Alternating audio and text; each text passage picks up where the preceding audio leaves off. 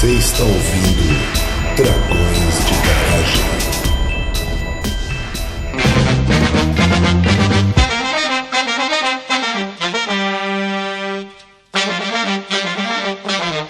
Começando mais um episódio do podcast Dragões de Garagem. Aqui é o Luquinha, diretamente de Goiânia, veja você. E quero beber o mel de sua boca. É que é como se fosse uma abelha rainha. Caralho, vou embora, vou embora. Vou embora Daniel, pô. Acho que era João Paulo e Daniel, dessa. né? João Paulo e Daniel. Aí é João Paulo e Daniel, velho. Nossa. Não precisa nem de episódio depois dessa. Então, acabou. Todo mundo. E assim concluímos o Dragão de. Garagem, né? Aqui falando de Gurupi é o Vitinho e falo com tranquilidade que em biologia é só adaptação top.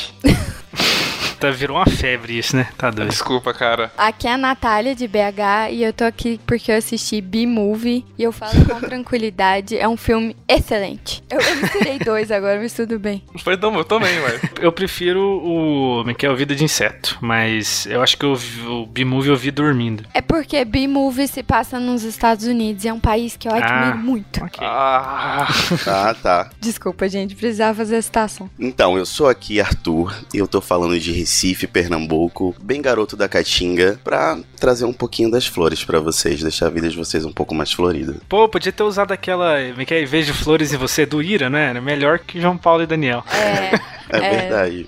Mas ó, eu tô muito satisfeito de ter aqui, ó, um, participante da grande Recife, maior avenida em linha reta. Maior avenida em linha reta da América Latina.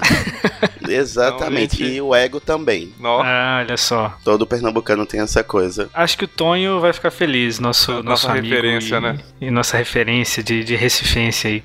Mas muito bem, ouvintes draconianos, a gente tá aqui uma equipe diversa, né?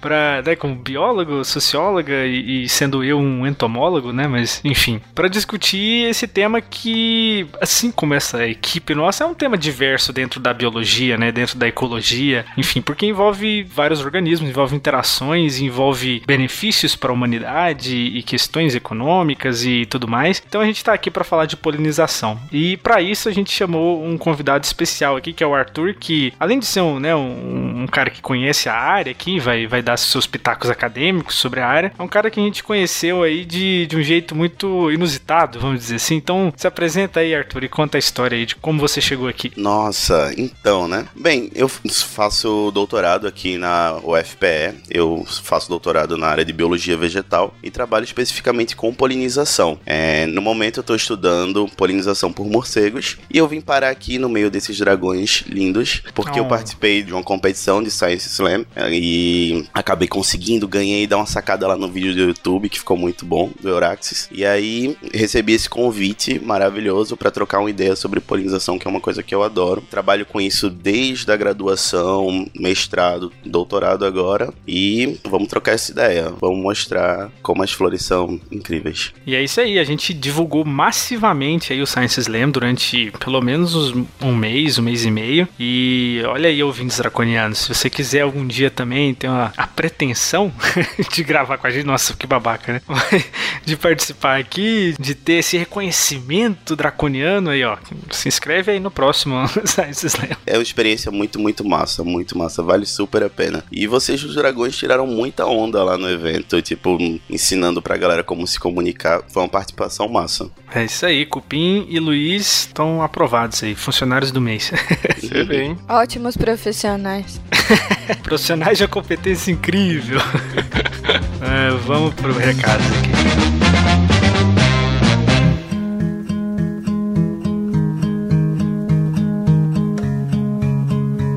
Antes de mais nada, ouvintes draconianos, hoje eu tenho um recadinho diferente. Mudamos o nosso formato de apoio no Brasil, e se você quiser contribuir com o nosso trabalho, agora temos a opção de contribuir mensalmente pelo Catarse. Se você até então contribuía pelo PagSeguro, é importante que você cancele esses pagamentos no PagSeguro. Já enviamos um e-mail explicando passo a passo. O nosso PagSeguro será encerrado. Isso não vai interromper os pagamentos que você está fazendo para a plataforma. Por isso, é importante que você entre lá e cancele. As contribuições pelo Patreon continuam da forma que estão e agradecemos a todos que contribuem com Dragões de Garagem. As melhorias e os episódios diferentes que estamos testando só são possíveis com seu apoio. Obrigado e fiquem com o episódio.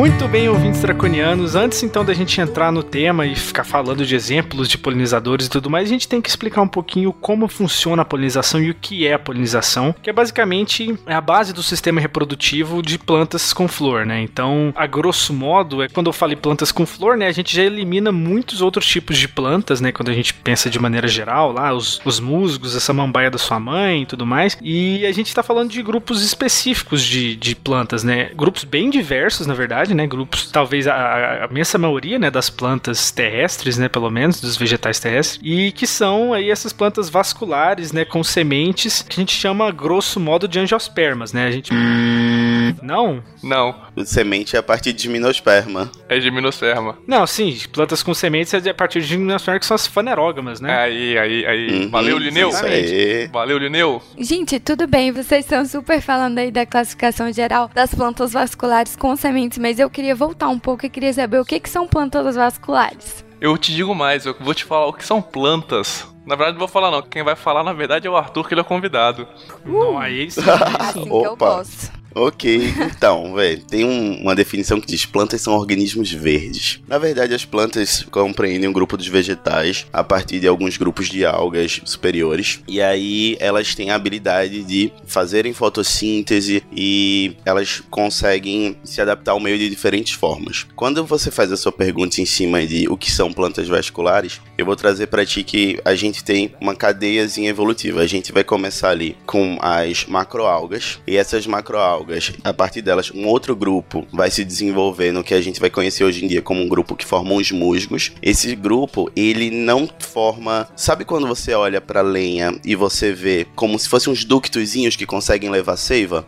Pronto. Isso aí é uma vascularização. Esses musgos ainda não tem. É uma planta relativamente mais basal. Depois, um outro grupo, que vão ser as pteridófitas, que vai incluir samambaia, vai incluir aquelas avencas, são as primeiras plantas que começam a ter um sistema de vascularização. E aí elas começam a conseguir crescer um pouco mais, entendeu? O musgo é pequenininho porque tem essa limitação. As samambaias já começam a crescer um pouco mais e tudo mais. É, porque pra água, né, se movimentar ao longo de, de um organismo muito grande, ele precisa de um, né, um sistema Isso. de transporte, né? Se for só um transporte célula a célula, não, Não, chega rolaria. Não rolaria. Isso, ó, mas macroalgas são aquelas de praia que incomoda, sabe? Quando você vê alga, alga de praia, assim, que você fica incomodada. Sargaço. Aquilo ali, aquilo ali é uma macroalga, né? Então, Isso. assim, elas vivem em ambientes aquáticos, logo não precisa de vascularidade. Ou precisa de uma mais básica possível, não precisa de um grande desenvolvimento. Briófita, normalmente, musgo, então o local úmido, também não precisa de muito e elas são pequenas. Então a água passa de célula a célula, não precisa ter um caninho para transportar. Isso. Elas até no máximo têm algumas estruturas de algumas células que se organizam, mas não chegam a formar. Não chega a ser um, um tubo, uma tubulação. Isso, exatamente. E aí o que rola? Depois das pteridófitas, você entra nas gimnospermas e o passo que vai ser evolutivo para essas gimnospermas, já começando a entrar na vibe da gente que é reprodução, vai ser que você começa a deixar de ter uma reprodução envolvendo esporos que se dispersam e você começa a ter a produção de sementes de fato, entendeu? Uhum. E essas sementes nas gimnospermas, elas são nuas, por isso gimnosperma. E aí o que rola? É, depois das gimnospermas, um outro passo evolutivo é quando essa semente ela começa a ser protegida por um fruto e o processo de formação dessa semente envolve não uma exposição simplesmente de um óvulo. Surge um óvulo que vai ser exposto e por isso surgindo um óvulo vai surgir uma semente. Mas esse óvulo começa a ser protegido por uma estrutura. Além de ser protegido, essa estrutura vai ter uma função reprodutiva que vai ser a flor. E aí, tipo, a gente vai ter nesses passos evolutivos. Por isso que eu falei que, né, quando eu falei vasculares com sementes e, e pensando nas plantas com flor, que seriam as angiospermas, né, que é o que eu pensei, que é o que a gente vai discutir aqui, né. Isso. Eu sei que as vasculares com sementes incluem a- as gimnospermas aí, que são as fanerógamas, né, o grupo das gimnospermas com as angiospermas, mas o nosso foco nesse programa são essas plantas que, é, com flor, que são polinizadas por, principalmente por outros organismos, né, que é o nosso, que vai, onde, a gente vai alongar mais, mais tempo aqui, né. E só para os taxonomistas aqui, tem um fisiologista e eu, pelo que eu entendi, o, o Arthur é mais ecólogo, né? Isso. Só para os taxonomistas não brigarem, na verdade, fanerógama também tá errado, né? Porque agora tem é espermatófita, que seria o termo mais correto atualizado. Isso. Que seria plantas que produzem semente. Ainda seria gimnosperma e angiosperma, Uhum. só que o nome, e aí tem alguns detalhes aí, e o nome correto seria espermatófita. Só fica aí o, o comentário para ninguém vir depois tacar pedra. Fica a dica época aí. Não, é engraçado, tipo, a, a galera da taxonomia, ela é muito, ela é bem cuidadosa com esses termos. Por exemplo, tem uma galera que você nem pode chamar óvulo de óvulo, você chama o óvulo da flor de primórdio seminal. É. Então, tem uns cuidadinhos aí mesmo, tem razão. É, e aí eu já. é Porque eu sou meio purista também na zoologia, mas aí quando vai pra botânica, aí eu tenho que buscar muito fundo na memória, sabe? Então. então eu deixo passar algumas besteiras como fanerogma. E eu sei que criptógama, por exemplo, também não existe, né? Que seria Isso. das briófitas e pteridófitas, que não é um grupo natural, né? Não é monofilético. É mais a- artificial ainda. É. E a gente explica o que que é grupo monofilético em episódios lá dos vermes, nos episódios de taxonomia Isso, também. isso, tá tudo lá. né? Que são. A gente busca grupos que têm uma origem evolutiva em comum é, imediata, né? A gente, é o que a gente gosta de classificar assim. É, eu também tenho que buscar muito fundo na memória, por isso que eu tô caladinha que eu ainda tô Você tem que buscar um pouco mais fundo ainda. há alguns 10 anos, mas tá tranquilo. Outra aí também, Natália, ó, ó, além disso, angiosperma também, o nome também, às vezes, não, também o pessoal não gosta muito não, que seria o nome mais topzera aí pra galera é Magnoliopta também, né, tem essas... Eita! Magnoliopta. Então assim, só tô falando assim pra, já tô falando os termos aqui pros taxonomistas não tacarem pedra, eu, eu fiz aqui um roteirinho pra... Pra aprender certinho. Pra galera já ficar ligado. Eu falei, hein? Agora a gente vai falar angiosperma e foda-se, mas já falei uma vez. Mas é Magnoliopta. Ok, vamos, vamos então falar plantas com flor nesse episódio para não ter. Isso, acho que a gente trazendo planta com flor, a gente já. Já, não, Já incomoda, não incomoda ninguém. Mas então vamos lá, agora que a gente já, já definiu o nosso organismo de estudo, pelo menos o, o primeiro ali, né? O de maior interesse, né? Que no fim das contas é quem tá mais interessado na polinização é a própria planta, né? Não é o, o, o bicho. O bicho vai se beneficiar, mas a planta que vai.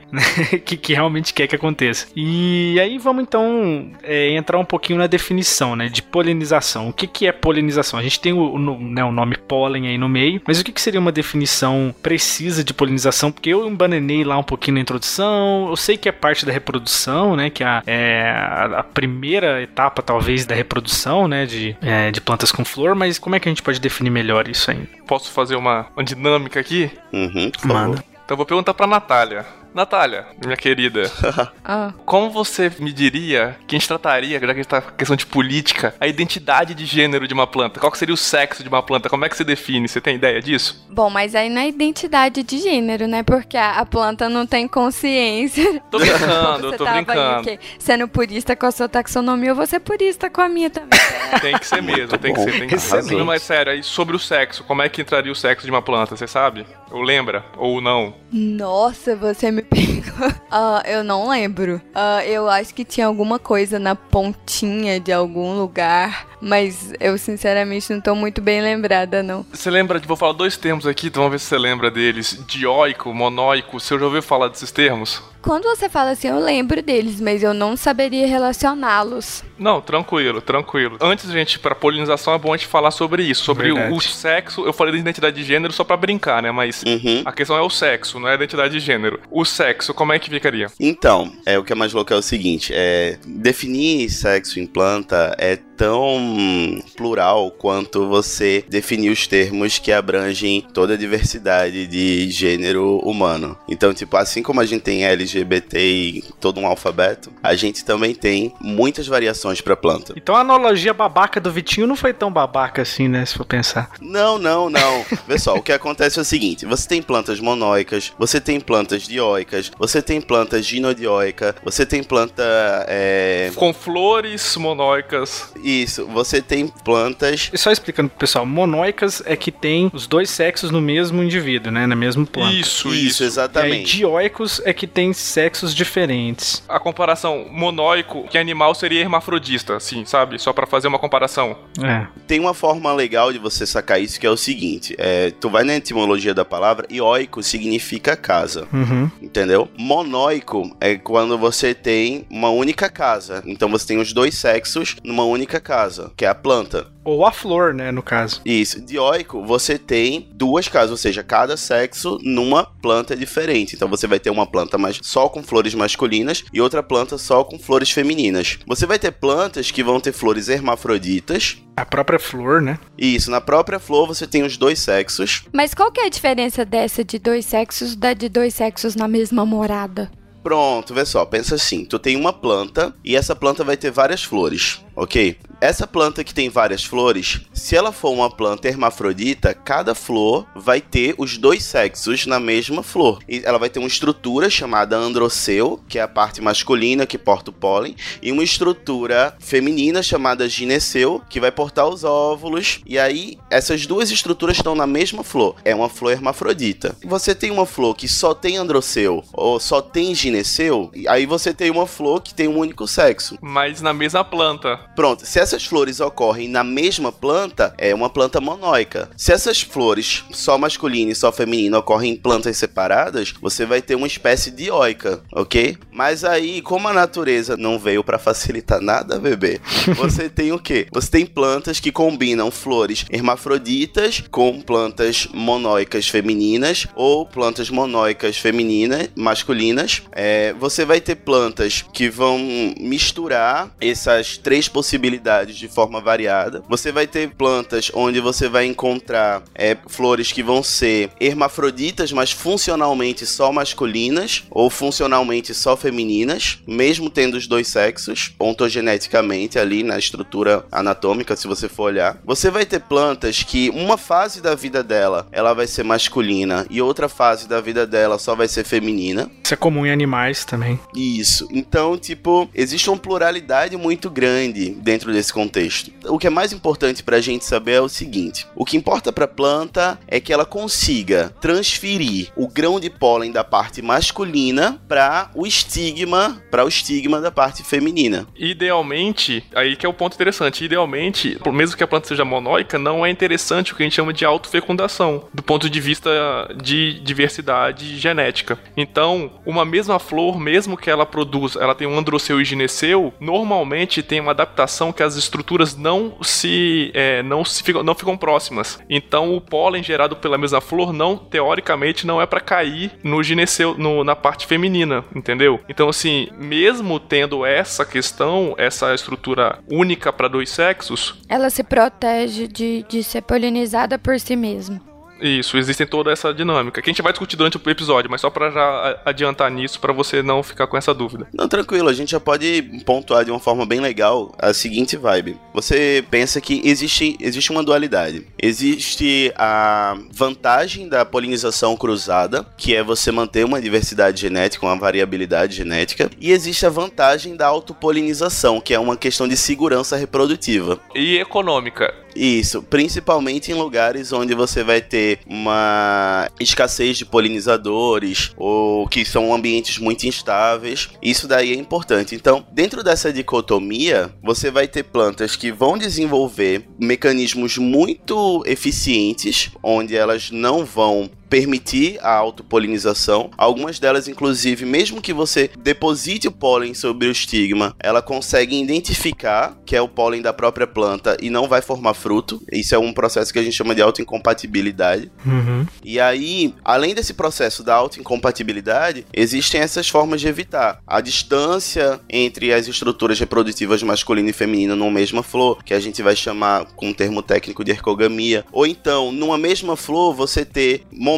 diferentes de maturação. Por exemplo, vou liberar primeiro o pólen e só depois de eu liberar os meus grãos de pólen é que eu vou amadurecer a parte feminina dessa flor. É a protandria em planta também chama os estermo, não? Isso, é exatamente. A gente chama de dicogamia, e essa dicogamia pode ocorrer num processo de protandria. Que é formar o macho primeiro, né? Ou formar a fêmea primeiro. Exatamente. E aí, tipo, isso é um combo de estratégias que tentam otimizar a polinização cruzada. Já existem outras plantas que elas vão utilizar mecanismos de autopolinização muito eficientes. Existem plantas, por exemplo, é, sabe hibisco que você encontra no jardim? Hum, Pronto. Hibisco, se você tenta visualizar um hibisco, você vai ver que ele tem a partezinha feminina dele, aqueles estigmazinhos voltados para cima e uma série de anteras que tem pólen ao redor. Algumas espécies de hibisco, se até o final do período da, da antese, a gente chama o período da antese o período que a flor tá aberta, funcional. Se até o período, se até o final da antese, você não tiver um polinizador que chegue e traga pólen para aquele estigma, o estigma consegue se curvar sozinho, rompendo aquela barreira espacial e se autopolinizar. Mas sobre os agentes polinizadores, a planta que se autopoliniza também vai precisar de um agente externo? Ou ela se livra de precisar disso e só as outras que estão na mão aí desses, sei lá, desses insetos ou tipo de animal faria isso? A Natália fez a pergunta sobre como é que rolaria esse processo de polinização, mas a gente ainda não falou o que seria isso, né? A gente só fez essa, essa etapa para poder falar como se divide o sexo da planta, né? E então, consequentemente,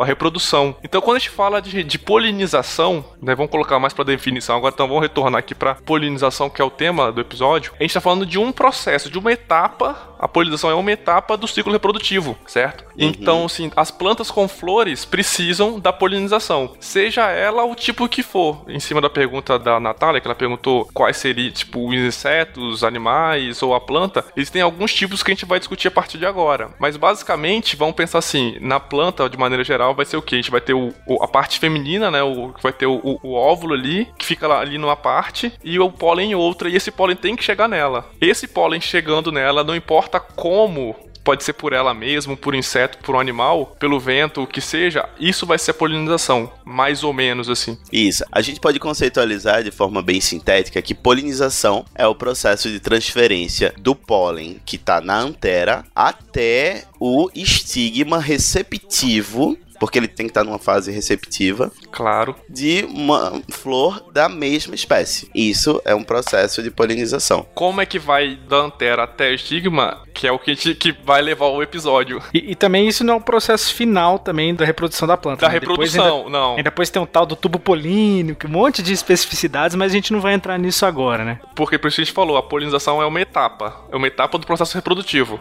Isso, a gente tá fazendo esse recorte. Mas é uma etapa necessária, né? Ela não é suficiente, mas ela é necessária. Sem ela não tem. Sem ela não existe a reprodução. Exatamente. Então vamos aqui discutir como é que esse grãozinho de pólen chega nesse estigma, né? Porque é toda uma história. Pensa comigo, tipo, é, isso é muito doido. Pensa comigo que você tem uma planta que ela produziu grãos de pólen, produ investiu muito, milhares de grãos de pólen, e ela não tem, ela, ela é imóvel, a planta é imóvel, ela não tem como levar esse grão de pólen até um estigma de uma outra flor. Então, ela aí vai envolver muitas estratégias incríveis para fazer com que esse grão de pólen consiga chegar de forma direcional até. Aí ela vai querer ser bonita. Uma das possibilidades é essa. O louco é para quem ela quer ser bonita, né? Exatamente. Porque ter umas flores aí. O, o que é bonito.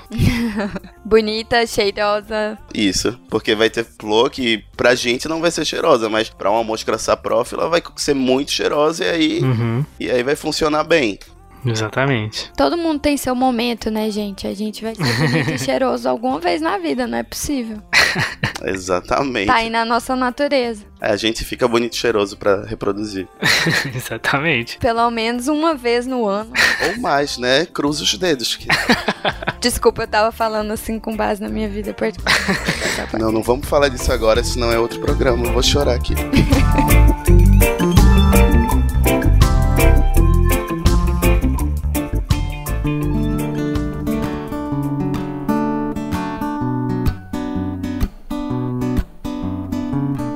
A gente tem a polinização abiótica, né? Que é o, o próprio nome diz aí sem vida, né? Muito entre aspas. Né? Sem vida, sem vida. A polinização abiótica ela é muito incrível. Em geral, ela pode ocorrer por duas formas: pela movimentação do ar ou pela movimentação da água. Movimentação do ar vai ser, pode ser pelo vento. É, muitas vezes o vento simplesmente arrasta esse grão de pólen da antera, dispersa na atmosfera e aí é, esse grão de pólen vai chegar no outro estigma. Saca que é muito louco que flores assim, elas vão precisar produzir muito grão de pólen, porque o vento ele é um vetor que não é muito direcional, concorda? E aí ela vai ter que produzir uma, uma grande quantidade de pólen. Essas flores vão ter os filetes, que são o que sustenta a antera, que porta o pólen, vão ser geralmente mais flexíveis, porque bate o vento, ele balança loucamente assim para jogar o grão de pólen. O estigma, que é o que capta o grão de pólen, geralmente é mais plumoso. O próprio pólen também é mais adaptado a voar voar, né? A ter umas orelhinhas. E... Isso,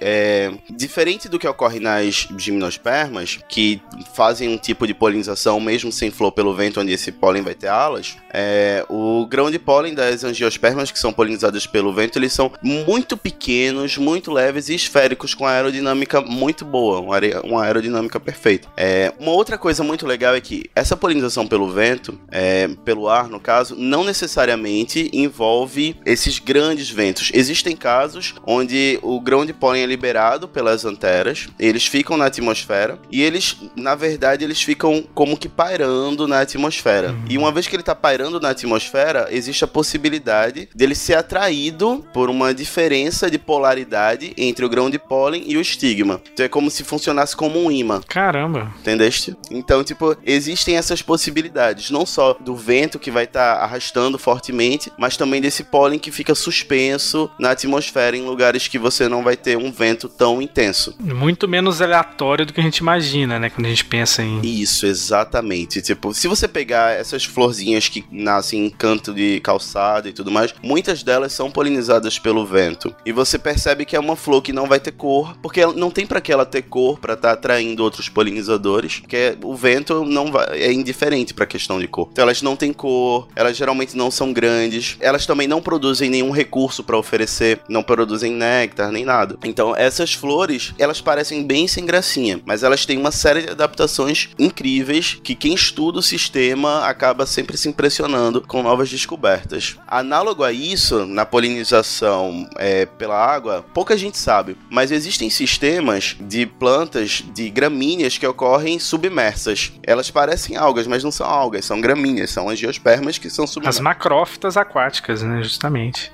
Isso, algumas dessas macrófitas. E elas produzem flores submersas. E essas flores submersas, esse mesmo processo que eu te falei em relação à dispersão do pólen pelo vento, ocorre em dispersão do pólen por correntes marítimas. Pira que louco aqui, porque só uma coisa que eu gosto muito, pensando do ponto de vista de, de processo metabólico ou processo fisiológico, que quando a gente vai pensar em muita coisa, é reação acontecendo em água, que é um meio mais fácil de acontecer reações. É, pensando em fotossíntese, por exemplo. É, a reprodução também é mais fácil no ambiente aquático, né? Por assim, para dispersão, de, fácil que eu falo assim, para movimentar, do que é mais fácil sair da água do que sair no ar. Isso era uma movimentação, quer dizer. Pensando bem básico. Aí você pensa que as plantas saíram do ambiente aquático, então conquistaram o ambiente terrestre, evitando a perda de água, voltaram para aí algumas voltaram para a água e vão voltar a ter essa, essa dispersão pela água. Isso eu quero dizer, só isso, não é não é muito Isso, exatamente. Nada, muito, não quero discutir muito qual é mais eficiente. Eu quis dizer mais só para chamar a atenção disso. O interessante é como as plantas saíram e algumas voltaram. Só isso, né? Que não é para comparar as macrófitas aquáticas, como o Lucas falou, né? São plantas que voltaram para a água, não são plantas que têm uma história evolutiva da água, por exemplo, elas não são similar, próximas às algas. As algas, né? É, uhum. É, é, só isso que eu queria chamar atenção, né? Que só pra. que foi e voltou, né? Evolução é a coisa mais linda, tipo, isso ocorre em todos os grupos, essa coisa, tipo, uhum. você sai de uma condição e eventualmente alguns clados retornam àquela condição basal. Eu, eu acho isso muito lindo, muito lindo mesmo. E, e isso de fato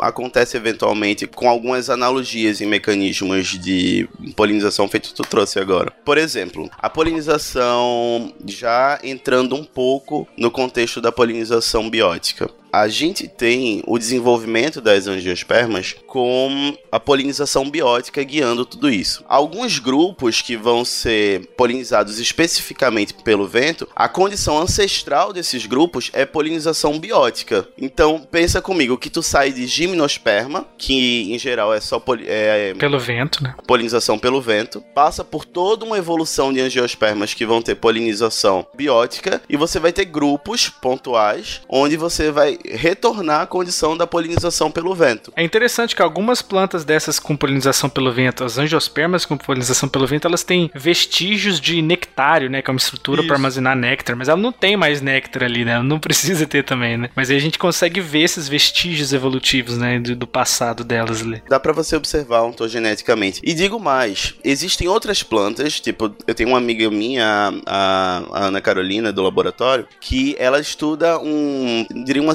síndrome de polinização, um, um contexto de polinização que é a ambofilia, que são plantas que elas são angiospermas, que já passaram por todo esse processo, são consideradas em geral polinizadas pelo vento, mas elas agora estão lançando mão de, de polinização biótica para atingir maiores sucessos reprodutivos. Caramba. Então você já tem um processo de novamente uma reversão. E ela tem um trabalho muito bonito onde ela vai mostrando que existem diferentes níveis em que essas plantas, que são ambófilas, elas tanto podem utilizar a polinização pelo vento quanto a polinização por insetos e ela vai modulando isso de acordo com o ambiente. É, isso é muito louco. E aí já entrando então de vez aí na parte da polinização biótica, né? E aí a gente já citou aí insetos, por exemplo, que são a maioria dos polinizadores, a gente pode falar com um pouco de, de certeza, até porque são a maioria dos animais, ponto final, né? São a maioria do, dos organismos vivos,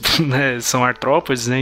Enfim, a maioria dos animais são insetos. E mas tem uma né, toda uma grande variedade aí de, de polinizadores, né, de outros animais que, que vão se aproveitar ou do pólen ou de alguns outros recursos que a flor pode oferecer, né, seja ali o néctar, né, que é, que é um, um composto mais, mais energético, né, pro, pro animal, ou seja o próprio pólen, né, e ou a gente pode ter tem outras questões aí, resina, óleo, né, e por exemplo a própria cera que a abelha usa, né, na, nas colmeias pode vir de recursos florais também, né, é, aliás de recursos florais, né? Se não me engano. Pronto, então, o que acontece é o seguinte: é, quando você vai olhar para esse contexto de polinização biótica, você vai ter uma, uma diversidade absurda, absurda de sistemas de possibilidades. Então, de fato, é, existe uma grande participação dos insetos, dentre eles, logo mais a gente vai discutir um pouco sobre a questão das abelhas, mas existem vários insetos, cada um deles com alguns deles com adaptações específicas para as flores e flores que respondem a essas adaptações, então existe uma, um processo de coevolução nesse sentido. Mas além dos insetos, você vai ter outros grupos, você vai ter também polinização por vertebrados, que vai envolver aves, vai envolver morcegos, vai envolver pequenos mamíferos não voadores, vai envolver inclusive eventualmente casos muito loucos, como por exemplo polinização de acácia por girafa. é sério, isso é, isso é sério, isso é, eu não estou mentindo. É, tipo, tem um trabalho que mostra lá que ele propõe que enquanto as girafas elas se alimentam das folhas das acácias, os, tipo, as inflorescências dessas acácias, elas sujam o pescoço das girafas de pólen e elas acabam fazendo um processo de transferência de pólen. Você sente que é um processo bem louco de ser narrado, mas eventualmente esse tipo de coisa tá sujeita a acontecer na natureza. Então, existe uma diversidade muito grande dentro desse contexto. E tão diverso quanto a possibilidade de interações são as adaptações dessas flores, desde cores, odores, a própria acústica da flor no caso da polinização por morcegos. Que ela não precisa ter cor, né? O bicho de noite não vai, né, ver uma flor bonita. Assim, há algumas controvérsias. O pessoal, a gente tá, sobretudo o trabalho que eu tô desenvolvendo na tese, a gente tá vendo que existe assim alguma participação de cor, mas ainda tá sendo algo muito incipiente a ser explorado, porque os morcegos eles têm uma capacidade de visão de cromática, sabe? Sim. E sobretudo no, na hora do crepúsculo, que é onde eles começam a, a voar para procurar as flores, eles podem lançar mão desse tipo de de, de informação visual. Mas ainda é algo que está sendo iniciado, está sendo muito incipiente para discutir isso. E o magnetismo que eu falei para ti foi em relação à diferença de potencial entre o estigma e o grão de pólen que está flutuando no ar. Mas existe uma coisa muito parecida que ocorre com as abelhas. É, as abelhas quando voam, elas ficam com uma carga, elas acabam sendo energizadas e elas ficam com um potencial elétrico diferente de algumas das flores. E aí, o potencial elétrico de uma flor pode sinalizar para uma abelha se ela foi visitada ou não. Porque uma vez que uma abelha visita a flor, ela vai. É... Consumir, né? Isso. Vocês sabem que quando dois, duas estruturas que têm cargas distintas se tocam, você tem um processo de anulação, porque você transfere os elétrons, concordam? E aí, se uma flor ela tá com uma determinada carga elétrica, uma abelha consegue detectar se aquela flor ela já recebeu uma carga da abelha ou não. E aí ela vai saber se aquela flor ainda tem néctar e uma série de outras perspectivas. É como, sabe quando você desliga a televisão e você encosta os, os seus pelinhos do braço são atraídos? Pronto, algo muito parecido acaba acontecendo com aqueles tricomas que recobrem o corpo da abelha. E aí ela tem nisso mais uma informação que ajuda ela a memorizar a, essa interação dela com as flores. Outra questão que às vezes a gente passa desapercebido quando a gente pensa em cor, né, de, de flores e tal, é que a gente vê cor de um jeito específico, né, que a gente tem uma, um espectro ali limitado, né, do espectro eletromagnético que a gente consegue enxergar. Abelhas e outros insetos em geral, eles conseguem enxergar num espectro muito maior. Então, assim, é, às vezes a gente não consegue ver uma diferença, por exemplo, de uma cor para outra, mas na verdade, no, às vezes no, no ultravioleta ali, a abelha tá vendo coisas bem mais distintas, enfim. Isso. O que acontece não é nem necessariamente que é um espectro maior, porque o nosso espectro, ele abarca, falando assim mais grosseiramente, ele abarca desde o azul até o vermelho, entendeu? O visível, que a gente chama de visível. Luz visível, é. Comprimento de onda do visível. Exatamente. Mas a gente não tem a habilidade de enxergar o ultravioleta. Nem infravermelho. Isso, nem o infravermelho. No caso da abelha, ela consegue enxergar o ultravioleta, mas ela não consegue enxergar o vermelho. Então fica meio que era elas por elas. Fica meio deslocado só, né, ali. o- Isso, exatamente. Você tem um processo de deslocamento. Elas compreendem o mundo num espectro abaixo do que o que a gente compreende. Agora, outros polinizadores, como por exemplo as aves, como os beija-flores, eles tanto enxergam o ultravioleta quanto eles enxergam o vermelho. Então aí eles já têm uma visão tetracromática, que aí é um outro nível de compreensão que muito dificilmente a gente vai conseguir Imaginar. a diversidade de cores que um beija-flor consegue ver enquanto ele tá forrageando, por exemplo. Que é sinistro, né? Enquanto o Lucas começou a falar, eu tentei procurar aqui um, um exemplo no livro, mas eu me perdi. Hum.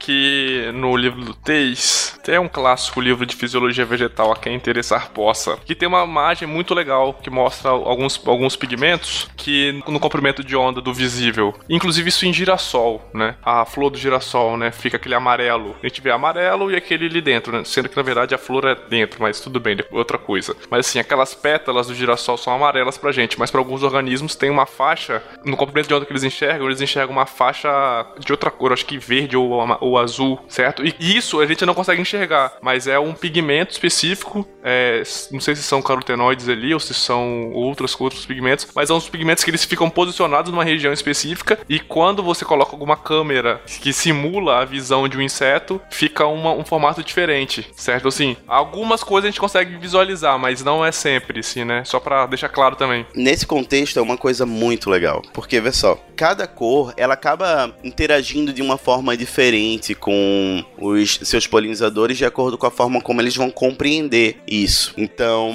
por exemplo, no caso de muitas flores amarelas, você vai ter padrões onde você vai ter uma reflexão de ultravioleta numa borda, na borda daquela flor amarela, uma flor que parece totalmente amarela pra gente, pra uma abelha geralmente é muito comum que a borda dela seja amarela e reflita além do amarelo a cor ultravioleta, mas no centro seja um amarelo UV absorvente, ou seja, não reflita ultravioleta no centro. E isso eu aprendi com o meu amigo Vinícius, que estuda ecologia cognitiva da polinização, que isso ocorre porque ao longo da história evolutiva as abelhas aprenderam que o amarelo UV absorvente ele é uma cor associada a pólen, que é um recurso amplamente consumido pelas abelhas. Então, elas fizeram, elas construíram uma associação em que onde ela enxerga um amarelo UV absorvente, um amarelo que não reflete ultravioleta, ela entende que aquilo é um recurso, aquilo ali é alimento para ela de alguma forma. E aí ela vai acabar se utilizando daquilo. A gente pode pensar na flor sendo legal, entre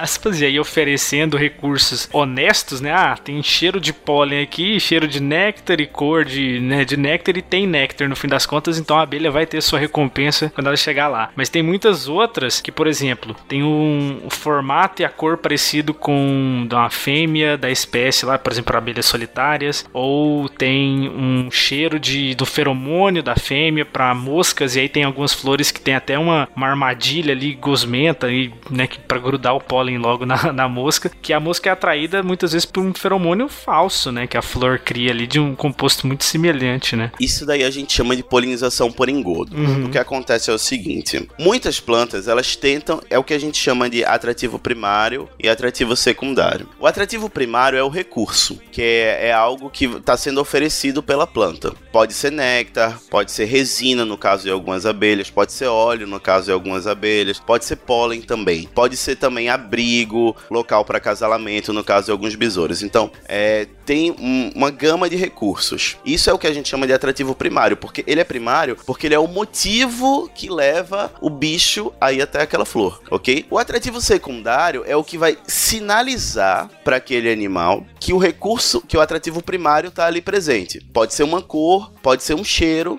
pode ser alguma outra coisa. E aí o que acontece? Algumas flores, elas vão utilizar atrativos secundários para sinalizar um atrativo primário, sem necessariamente ter um atrativo primário. Mas cognitivamente esses animais, eles aprenderam ao longo da natureza a associar aquela cor ou aquele cheiro a um determinado recurso. E aí eles acabam sendo enganados. Esse tipo de sistema só consegue se manter porque a quantidade de flores que lançam mão desse tipo de mecanismo é menor do que as flores que são honestas em geral na natureza. Porque assim você consegue manter um processo de aprendizagem. Agora, um outro processo de polinização por engodo, que vai além de simplesmente fazer de conta que você tinha um recurso, é quando você mexe com estruturas um pouco mais complexas, como é o caso da polinização por engodo sexual, onde alguma os, os exemplos clássicos das orquídeas que simulam através de feromônio e de morfologia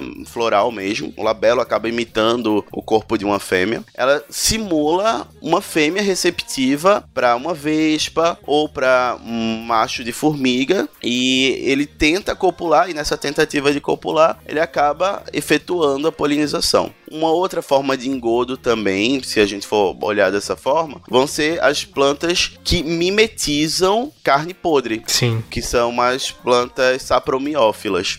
Tem aquela flor, na verdade é uma inflorescência, né, muito grande lá, que floresce a cada... Isso, a flor cadáver que o pessoal fala. É, lá em Minnesota, onde eu tava, é, teve uma no Jardim Botânico que floriu, né, numa época lá, mas eu não consegui ir. Mas disseram que era um cheiro horroroso mesmo. É um cheiro muito, muito desagradável. Eu nunca cheguei a sentir especificamente dessa planta, mas eu tinha aqui no meu jardim algumas estapélias, que é uma flor que parece uma estrela, parece uma estrela do mar. Alguém já deve ter visto. Uhum. E é, do, é uma apocinácea do grupo das asclepiodoides. E elas têm um cheiro realmente muito desagradável. Não só elas, como aquelas alvôfias. Tipo, é um processo muito comum. E essas flores, particularmente, elas têm mecanismos muito elaborados. Porque é, a cor delas, a textura delas, os tricomas dessas flores simulam um animal morto com perfeição. Inclusive, algumas dessas flores elas emitem compostos é, voláteis que têm um odor de cadáveres em fases específicas de deterioração para atrair grupos específicos de mosca, porque você tem um processo de sucessão ao longo de A decomposição, né? isso, exatamente. E essa sucessão vai trazendo diferentes grupos de animais. E isso daí está associado ao tipo de volátil que vai estar sendo emitido. E muitas vezes você consegue associar alguns desses voláteis com as moscas que vão estar sendo atraídas para ovopositar, enganadas, nessas flores. Perfeito. Tem algumas dessas flores que são incríveis. Por exemplo, as aristolóquias, elas têm flores que elas são em formato de câmara. E aí, aristolóquia, ela é. O pessoal chama de papo de peru.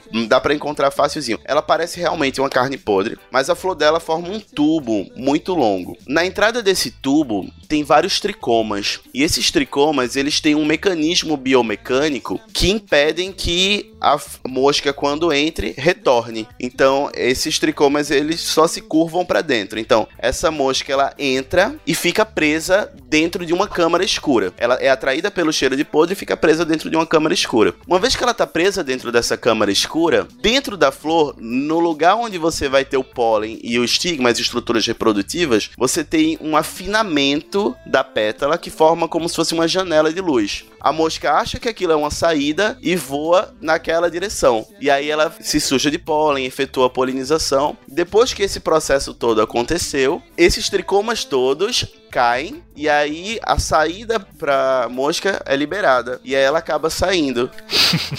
As flores conseguem lançar mão de mecanismos incrivelmente complexos que vão muito além de uma flor num contexto passivo de ser visitada e sujar um animal. Não, elas conseguem deliberadamente manipular o comportamento dos bichos em alguns casos. Então, isso daí só pra gente fechar aqui esse tópico que a gente tá falando bastante de flor, é, essas estratégias, esses atributos das flores, e o que a gente tava falando antes de chegar nesse ponto aí do engodo, seriam os atrativos primários, né, que seria aquela questão do néctar, né, algo que chama porque o, o animal vai ter algum benefício de cara, O animal precisa, né? é, e esse por engodo seriam os atrativos secundários, né, que na verdade ele vai por algum outro fator e nessa brincadeirinha acaba atuando na polinização. Seria isso que a gente, pra gente resumir, seria isso, Arthur? Ou não? Só pra gente tentar fechar aqui, pra gente fechar esse tópico, né? Para fechar isso, a gente pode pensar da seguinte forma: atrativo primário é recurso, atrativo secundário é o que indica a existência desse recurso. Independente do recurso existir ou não, né? Hum, Exatamente. Mas é interessante, assim, antes, antes da gente começar a falar dos bichos em si, pelo menos de alguns aqui que a gente vai focar, que muitos organismos, né, muitos animais e, e plantas, eles é, é, tiveram evolução ao- em conjunto, que a gente chama de coevolução, né? A evolução deles foi meio passo a passo, lado a lado, um do outro ali, conforme adaptações de um é, foram se, se aprimorando para absorver aquele recurso, para enganar o animal, ou qualquer coisa assim. E a gente tem, é, por exemplo, um, é, tem um artigo clássico na Nature da filogenia de formigas, né, estudando a história evolutiva de formigas, por exemplo, que teve uma explosão de diversidade muito grande, com também uma, explo- uma explosão de diversidade de plantas com flor, né? Não necessariamente que a, a diversidade da, da planta com flor se devesse exclusivamente à formiga ou vice-versa, mas que estão relacionadas, né? É, enfim, então é, vários animais e plantas estão evolutivamente relacionados aí por, por anos e anos de, de evolução, assim como a gente também, né? A gente, nossa evolução dependeu muito de, de plantas que a gente domesticou e que a gente consumiu aí. Só pra querer ressaltar aqui, vocês que são mais da parte de história natural, né? E eu sou mais mecanicista, então eu posso falar besteira, mas é só pra lembrar, quando a gente fala de coevolução, a gente não tá falando de uma competição entre, entre organismos, não, né? Porque assim, não é, é, A gente não tá falando, por exemplo, a planta tem essas estratégias pra polinização, mas não tá. De maneira alguma tá, a gente tá pensando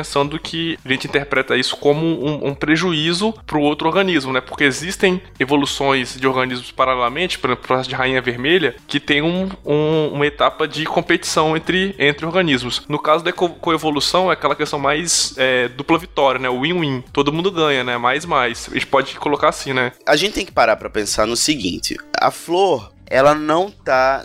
Tanto a flor quanto o polinizador, eles não estão ali num processo altruísta. Ambos estão ali tentando se explorar mutuamente. Então a flor tá se lixando se o bicho vai sofrer ou não. No máximo, ela, se for colocar assim numa analogia, num contexto evolutivo, no máximo ela espera que o polinizador não morra para poder efetuar o seu papel de polinizador. Mas ela não tá preocupada com o fitness dele, ela não tá preocupada com o bem-estar dele. Do mesma forma como, retirando alguns casos pontuais, como alguns casos de polinização por vespa em ficos, os polinizadores eles não fazem polinização de forma deliberada. Eles estão ali procurando recurso. Então, esse processo de coevolução, ele se dá num contexto que a gente chama de corrida armamentista. Que é o que? A flor ela tenta oferecer o mínimo de recurso possível para atrair o polinizador, de uma forma que ela consiga ser polinizada sem gastar muita energia dela, e ao mesmo tempo ela tenta ajustar a morfologia para que esse polinizador consiga ter um contato eficiente. Então, por exemplo, trazendo um exemplo de flores em tubo. As flores em tubo, que são um exemplo clássico de corrida armamentista, elas vão ter cada vez mais tubos mais compridos em resposta à tentativa do polinizador que tenha uma língua grande ou uma probóscide grande ou um bico grande. A capa do, do Ridley, né? É, tem um livro de evolução clássico que tem uma mariposa. E aí é interessante que vai de, vai de encontro, não, mas vai juntamente aí com o que o Arthur tá falando. É que essa capa do Ridley, eu acho que eu vou tentar botar na postagem, é que mostra a mariposa colocando sua probóscide numa flor muito alongada, né? Num, num tubo muito alongado. É que as mariposas que têm uma probóscide muito longa, elas se beneficiam, né? Que elas conseguem pegar o recurso ali, mas elas não se sujam de pólen, por exemplo. Então elas não são vantajosas para a planta. A gente Uhum. pensa, ó, que bonito, né? A mariposa com probóscide longa vai e aí a a evolução acontece, né? a- As amiguinhas, né? A flor e a mariposa. Mas na verdade a- a flor gostaria que a mariposa tivesse um probóscide mais curta, que ela enfiaria a cara ali. e Então a mariposa ganhou essa guerra no momento. Aquela do livro, né? Mas é, na mesma espécie tem variação, né? Enfim. Pronto, o que acontece? Nesse contexto, é uma coisa muito interessante a gente pensar desse, sobretudo esse exemplo que tu trouxe, que é, que é dessa orquídea, que é aquela orquídea do contexto de Darwin e Que tudo ele mais. previu que teria um inseto com uma probóscide daquele tamanho, né? E teve. Pronto, é só um exemplo de como funciona essa questão da corrida armamentista. É que Darwin estava lá em Madagascar, encontrou uma orquídea, que é a Agraecium sesquipedale, e essa orquídea, ela tinha uns cálcares muito longos, uns tubos de 20, 20 e poucos centímetros, e ele previu que, tipo, aquilo ali devia ser em resposta a um polinizador que teria uma probóscide muito longa. E ninguém acreditou nele na época, foi uma coisa que, tipo, todo mundo, ah, você é louco, Darwin. E aí o que acontece? É, depois de um tempo, conseguiram provar que existiam mariposas com probóscides tão longas. Inclusive, foi uma probóscide aqui do Brasil, que foi enviada por uma carta lá pra, pra Europa. É, e viram, ah, é possível que exista um animal que tem uma probóscide tão longa assim. Só alguns anos depois, encontraram a tal mariposa com uma probóscide longa desse tamanho lá em Madagascar, que era uma, uma mariposa que era da espécie Xantofan. E aí ela foi dita, ah, finalmente encontraram a mariposa de Darwin, a mariposa que poderia polinizar essa orquídea. Curiosamente, só conseguiram registrar essa mariposa com as políneas dessa orquídea e efetuando a polinização agora há pouco, na década de 90. Então, veja que, tipo, isso exemplifica muito bem essa questão de como uma flor pode estar relacionada a um atributo específico de um polinizador. Do mesmo jeito que isso ocorre com a mariposa e a orquídea de Darwin, processos semelhantes, sendo que não tão grandiosos, tão expressivos, vão estar acontecendo com bicos de beija-flores, línguas de morcegos, probóscides de borboleta, línguas de abelhas, e, e isso tudo vai ocorrendo num contexto de uma corrida armamentista, onde você vai ter uma flor tentando se ajustar, porque pensa comigo, quanto mais fundo o néctar, mais o bicho ele vai ter que enfiar a cara dele, né não? E quanto mais ele enfia a cara dele, mais ele se mete para dentro da flor, mais contato e mais fricção ele vai estar fazendo com o pólen. Então, a flor ela tá se esforçando para deixar o, o recurso mais fundo e mais difícil para o bicho se enfiar mais, e o bicho tá evoluindo no sentido de ter mais facilidade para esse néctar. Ou seja, por isso que a gente chama de corrida armamentista, porque é análogo ao que aconteceu com o processo da Guerra Fria. Cuidado que você vai falar que ela é cientista política, hein? Olha aí, não, justamente, estamos fazendo aí a ponte aí, ó. O Dragões de Garagem criando pontes. E aí, Natália, para você, é coerente a analogia com corrida armamentista? Não, assim, eu não sei se é porque eu não entendi direito, mas pode ser também, mas eu tava vendo muito mais como um lance de sedução. Assim, do Não, tipo. você tá de a roubando. Ela tá super, né? tem Ela tá. relação e as pessoas vão, vão se ajustando, assim, sabe? Aí você dá uma forçada no outro, alguém tem que ceder, saca? ok. Tipo, Meu amor, tipo você tá passando indireta pra Isso. alguém. A gente chama a cientista política pra ela falar, né, da colaboração do aspecto político, ela fica toda romântica. Eu não, eu não falei nada de romantismo, eu tô falando de sedução. Romantismo não, perdão, perdão, romance perdão. em sedução. Romance eu falei a palavra errada.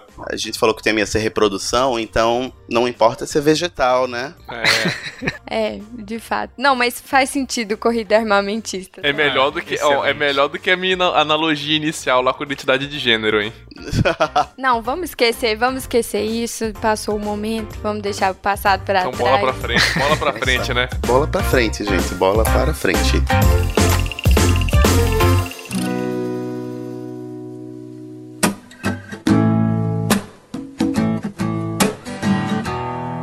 Pra gente continuar falando de animais é, importantes né, na polinização, o primeiro exemplo que a gente pensa e, e que a gente tá vendo muito na pelo menos eu tava vendo muito na mídia porque eu tava morando nos Estados Unidos e eles estão né, com uma questão, é, com um problema aí na mão com isso, que são o caso das abelhas, né? As abelhas são polinizadores dos mais clássicos aí, sempre quando a gente pensa em polinização, a gente pensa numa, é, em abelhas, até pelo né, o fato de elas serem muito abundantes, né, a grande parte delas são sociais, tem graus de sociabilidade ali, então é, vivem em colmeias grandes e tal, e né, abelhas e, e, seus parentes próximos também, né, formigas, vespas e tal, mas principalmente abelhas, que dependendo da classificação que você usar, vão ter mais de 20 mil espécies, né, e, e aí quando a gente pensa muito na abelha, na honey bee, né, que os americanos falam, que está diminuindo muito suas populações, está com é, grandes problemas aí que a gente vai discutir no final, a gente tá falando de uma espécie, né, que é a Apis mellifera. Então é uma dentro de 20 mil, né? A gente sempre menospreza, quando a gente pensa em termos mais gerais, a gente sempre menospreza a diversidade na, na Terra, né? Sempre tem muito mais do que a gente acha que tem. Então, é, muitas dessas abelhas vão ser mais específicas ou mais generalistas. A Apis mellifera ela é muito usada, né, em plantações porque ela é muito generalista, mas ela não necessariamente ela é melhor do que uma outra abelha específica para uma flor específica, assim, ela, ela consegue consegue polinizar tão bem quanto uma abelha que é específica para uma planta específica, mas né, ela tem essa flexibilidade, né? Então por isso que ela tem essa importância econômica muito grande também, né? Isso, exatamente. A Apis, ela tá presente, tipo, no mundo todo, ela tá fazendo, ela, ela é utilizada em geral para agricultura como um todo, porque ela é uma abelha de fácil manejo e dá para você conseguir é,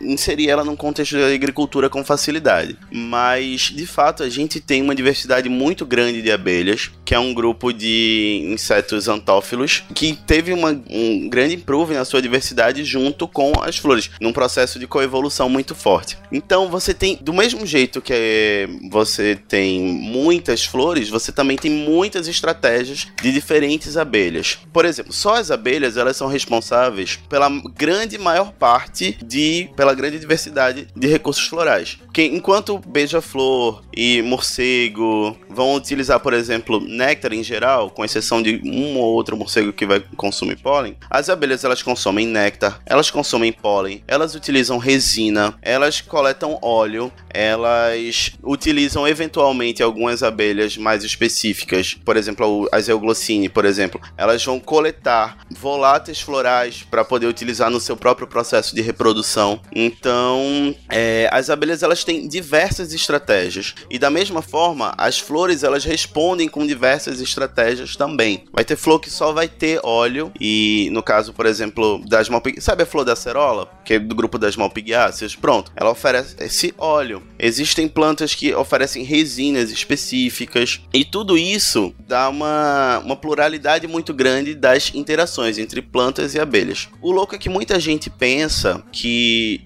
é, ah, a flor precisa de néctar. Bem, a flor não, a, abelha precisa de néctar. Na verdade, não. A abelha ela tem uma série de outras demandas que esses outros recursos vão estar suprindo. Não é comum que as pessoas saibam que as flores têm óleo, que as flores têm resina, que as flores têm perfumes para ser coletados. De fato, é, faz cerca de 50 anos que se descobriu que as flores têm óleo para oferecer para as abelhas. Então, é relativamente um conhecimento recente dentro da própria ciência, que dirá do conhecimento geral das pessoas. E aí, tipo, é, é uma preocupação que tem sido trazida mais recentemente, que é entender quais são as demandas que uma abelha, sobretudo as abelhas nativas, porque não é tão fácil você manejar essas abelhas nativas, que elas fazem um processo, como você bem falou, nem sempre a apis ela vai ser a mais eficiente. Existe uma coisa que a gente chama de complementaridade funcional, que é o seguinte, algumas abelhas nativas conseguem gerar improve nessas culturas agrícolas. Outras não só geram um improve, como elas vão ser as únicas que vão conseguir efetuar a polinização. Por exemplo, é o caso da, das xilócopas, daquelas mamangavas, sabe? Elas vão ser as únicas a, a efetuar a polinização do maracujá. A xilócopa não é uma mamangava estricto senso, assim, mas ela é grandona, parecendo uma mamangava. Acho que o pessoal chama de mamangava, assim, mas só uma correção taxonômica.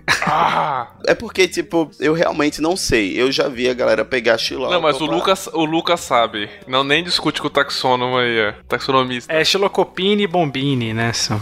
é porque eu aqui na Caatinga que eu aprendi de chamar de mamangava é isso.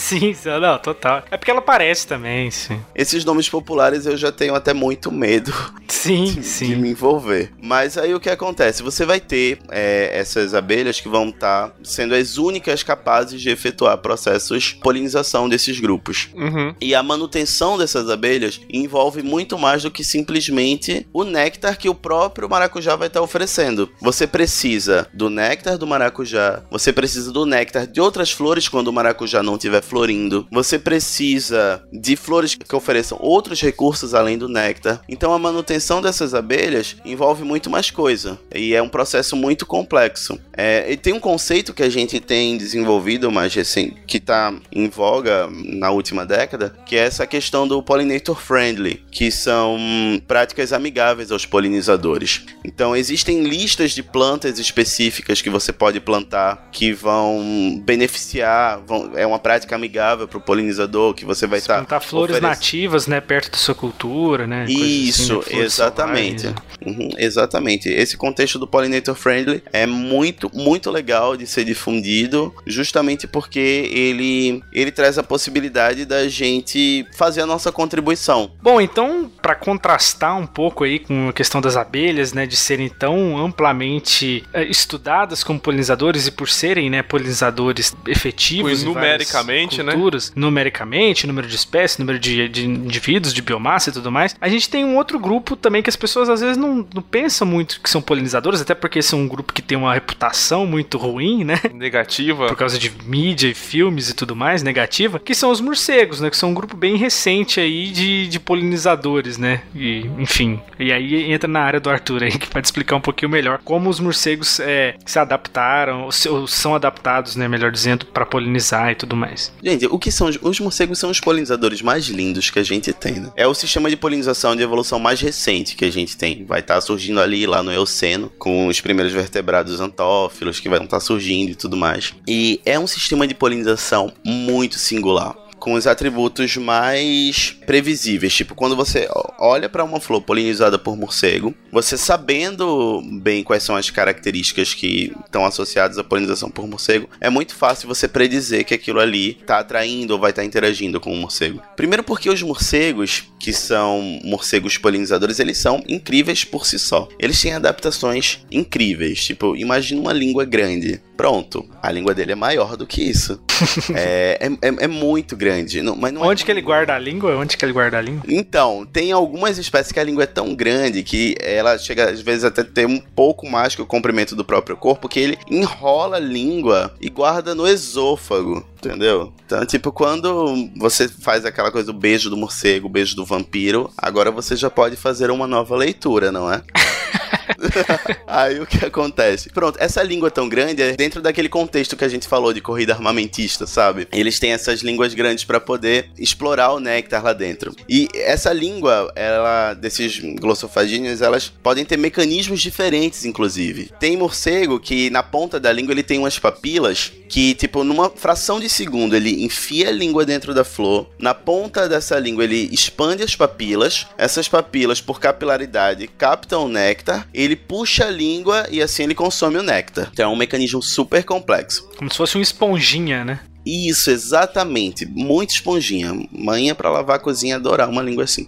Mas aí o que acontece? Existem outros grupos que eles têm um outro mecanismo. Eles não ficam enfiando a língua e raspando, lambendo. Eles enfiam a língua e a musculatura da língua consegue formar dois sulcos nas laterais da língua. E através desses dois sulcos, na parte posterior da língua, ele bombeia e faz como se fosse um canudinho e suga o néctar. Então, tipo, só aí você já saca que ah, esses animais são muito adaptados. Eles são tão eficientes em consumir néctar que eles deixam de ser muito eficientes para poder se alimentar de frutos, de insetos, outras coisas. Então, eles são bem específicos, são bem especializados. É porque a maioria dos morcegos normalmente é- se alimenta de insetos e de frutos, né? Essa é. Isso, A exatamente. gente pensa no morcego vampiro, mas que é né, a minoria absoluta, né? E aí Isso. a maioria é insetívoro, come alguns frugívoros, ou né, que, que tem uma alimentação mais geral. E aí tem os específicos, né, de que são polinizadores, né? Que são Uhum,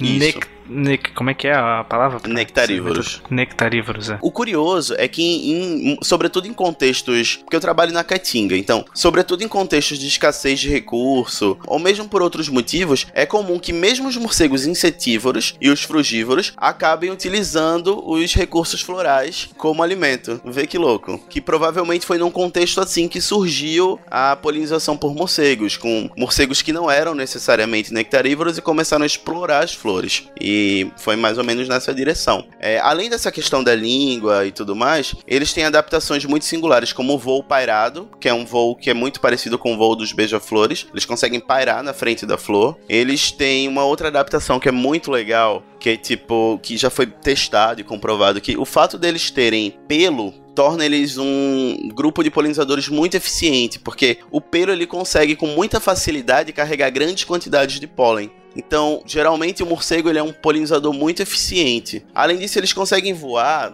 cerca de, sei lá, alguns conseguem voar até 50 km por noite. Então, imagina a eficiência disso para uma polinização cruzada. Ele tá arrasando muito. É, isso tudo porque a gente falou de morcego. Se a gente for falar das flores polinizadas pelos morcegos, gente, elas têm adaptações incríveis. Elas, primeiro que elas produzem muito néctar. É um néctar relativamente diluído, mas é em quantidades muito grandes geralmente, porque é um bicho grande e tem que alimentar muito. Em qual escala é esse daí? Só pra você ter uma noção, pra gente ter uma noção de. Tem esses números? Hum, Do bicho ou do néctar? Do néctar. Pronto, vê só, o néctar, eh, a gente, eu já trabalhei com algumas flores que a gente consegue pegar até 2, 3 ml produzidos numa flor numa noite. Isso, algumas himenéas que a gente trabalhou. Então, isso é muito pra uma flor, porque flor a gente trabalha com microlitro. Microlitros, né? É. Então, vê, você, você sai do nível de microlitro pra uma flor que chega a 3 ml numa noite. Então, é um salto gigantesco. Escala de 10, 10 elevado a 3. Isso, exatamente. Leva em consideração que, além de você chegar nessa questão dos 13 ml, isso eu tô falando de uma flor. Imagina uma árvore inteira com centenas de flores produzindo essa quantidade de néctar. Que loucura deve ser, entendeu? Por exemplo, tem umas plantas na Amazônia, que é uma espécie de ceiba, que ela consegue produzir numa estação reprodutiva néctar numa quantidade tão absurda que rola um quando bate o vento, esse néctar derrama. Eles chamam de sweet rain, que é a chuva de néctar, a chuva doce que vai estar caindo, de tanto néctar que essa planta produz. E é tanto néctar que numa estação reprodutiva, a galera estimou por volta de uns 30, tipo, uns quase 30 quilos de açúcar na estação reprodutiva sendo produzido. É muita fotossíntese, hein? Veja que é muito investimento. Ó, é muito eficiente você ter um morcego com um polinizador, mas O investimento é alto. O, o gasto energético é bizarro. isso não é todo mundo que consegue pagar para. Tanto é que muitas das árvores polinizadas por morcego são geralmente árvores grandes, associadas a, a lugares mais preservados. Na verdade, já começa aí que você falou as árvores polinizadas, né? Já começa aqui em árvores, né? Arbóreas. Já vai pra outra escala, não é plantas, né? São Tem muito arbusto, tem muita. Não, claro, claro, eu imagino que tenha, eu imagino que tenha, mas eu tô falando pelo, é pela escala que você falou de 30 quilos, né? É, é muito Isso. bizarro, bizarro. Exatamente. Essas daí que conseguem fazer isso, elas têm que ser uma árvore muito grande para pagar um preço desse. E aí é muito legal. Fora o recurso que elas apresentam, que é o que a gente falou lá de atrativo primário, tem os atrativos secundários dessas flores. Primeiro que a questão da visão, que a gente tá modulando, tentando fazer isso na minha tese, é uma das coisas, porque esses bichos têm, eles conseguem enxergar ultravioleta, entende? Então, tipo, ainda é algo muito incipiente, mas não se sabe como eles podem utilizar esse tipo de informação. Vamos tentar descobrir isso.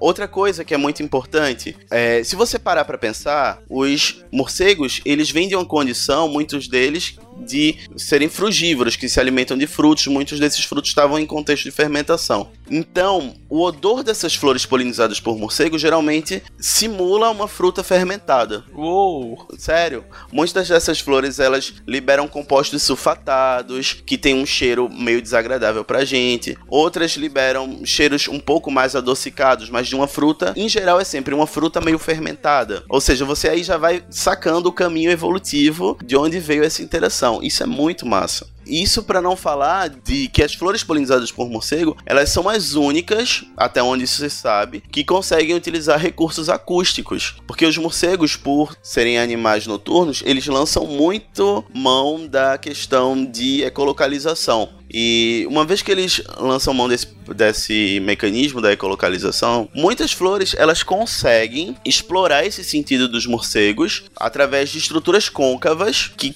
sinalizam para o morcego onde essa flor vai estar no meio da folhagem. Pensa que tipo, se tu é um morcego e tu tá voando no meio da mata, as folhas elas são todas retas. Então, diferente do lugar que você vai passar, você vai ter um- uma reflexão diferente, porque é uma reflexão especular. Concorda? Uhum. O som sai do morcego, bate, Bate na, na folha, folha e, e é refletido na direção oposta. Quando você tem uma estrutura côncava, o que ocorre é o seguinte: o morcego ele tá voando e passando, e independente de onde ele estiver passando em frente a essa estrutura côncava, vai ter uma manutenção sonora, porque não é uma reflexão especular, é uma reflexão convergente. E aí o bicho consegue situar aquela flor no meio da folhagem, no meio do escuro, no meio da mata. Sensacional. Sensacional. Sensacional. Inclusive tem uma tem umas espécies que tem uma espécie, por exemplo, de Macgraviácea, que essa estrutura côncava não é nem na flor, é numa folha que fica em cima do conjunto de flores. Então avisa, ó, aqui que é a flor. A flor aqui embaixo, né?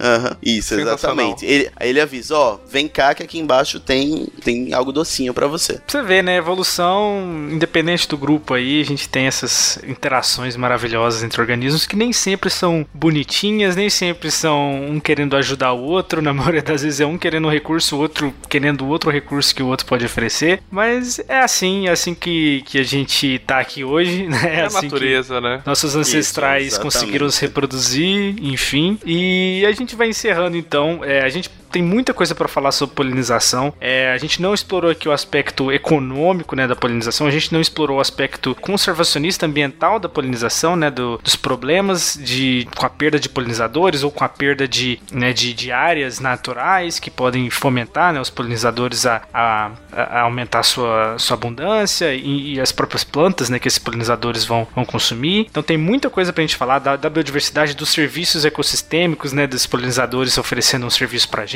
né, e tudo mais. Mas é, fica aí um convite para próximo episódio a gente poder discorrer sobre isso, porque só para não ficar na parte só assim, a biologia é bonita, mas ela também tem muita coisa que a gente, a gente às vezes a gente acha que, que é só uma história natural que a gente tá contando aqui, mas ela tem muita importância na nossa vida também. Então, é isso aí.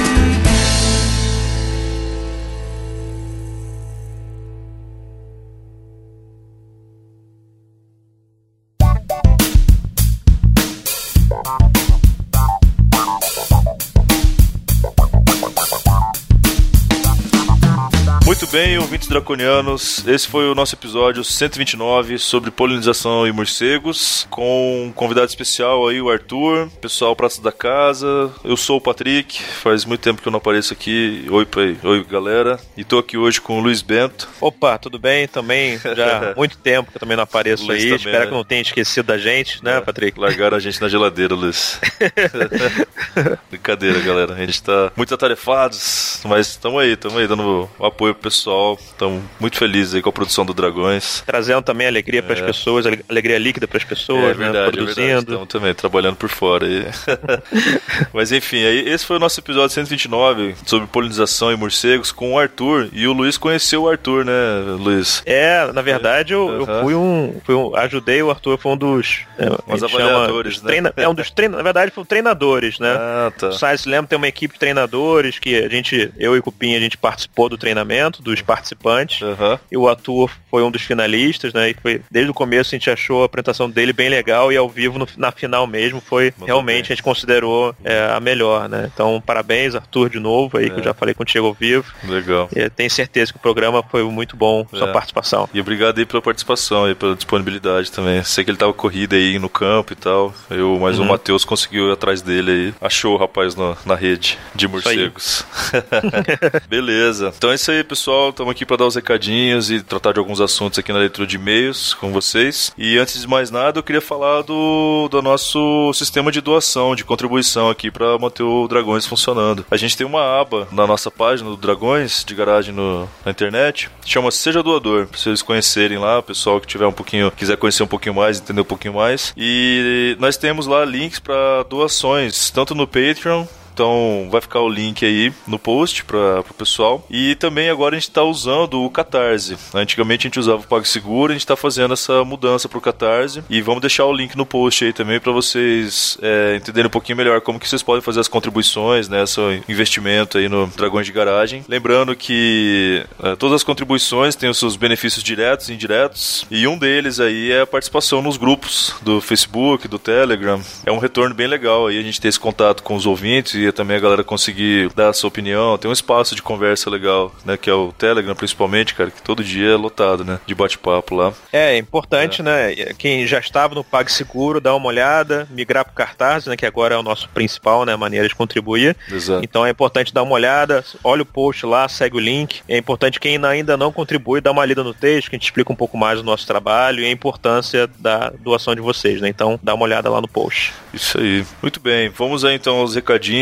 Lembrando que nós temos as nossas cientirinhas, que são publicadas toda quinta, com o trabalho em conjunto com o Marco Merlin, né? O queridíssimo Marco Merlin, que sempre tem umas sacadas geniais aí. É importante também a, o nosso grande retorno triunfal do nosso podcast da casa, que é o trabalho de mesa. Quem não conhece, eu recomendo fortemente, né? Muito O bom. nosso querido Gustavo Heineken lá comandando Exato. os carrapetas do trabalho de mesa. Recomendo bastante. Muito legal, o pessoal tá de volta aí. Parabéns, pessoal, valeu. Também lembrar aí do nosso programa no YouTube, que é o Notícias da Garagem, que vai ao ar toda semana, todas as sextas-feiras, com a presença do pessoal da casa, os pratos da casa aqui também, nossos integrantes, que é a Tabata, que tá coordenando a equipe lá agora, o Cupim também aparecendo, e mais o pessoal que entrou com a gente aí há um tempinho, vocês estão prestigiando lá toda sexta-feira, o Luan, o Fábio e o Renan, que tá lá sempre dando o ar da graça com as edições dele no, no- no- nos programas. E o Notícias da Garagem é um, é um programa nosso no YouTube que trata sempre de assim, notícias rápidas né, sobre descobertas da ciência ou sobre pautas da ciência que estão rolando na semana ou no mês. Então é bem legal. É uma, é uma, é uma abordagem bem descontraída. A galera tá mandando muito bem lá, cara. Informativo e, e entretenimento. Sensacional.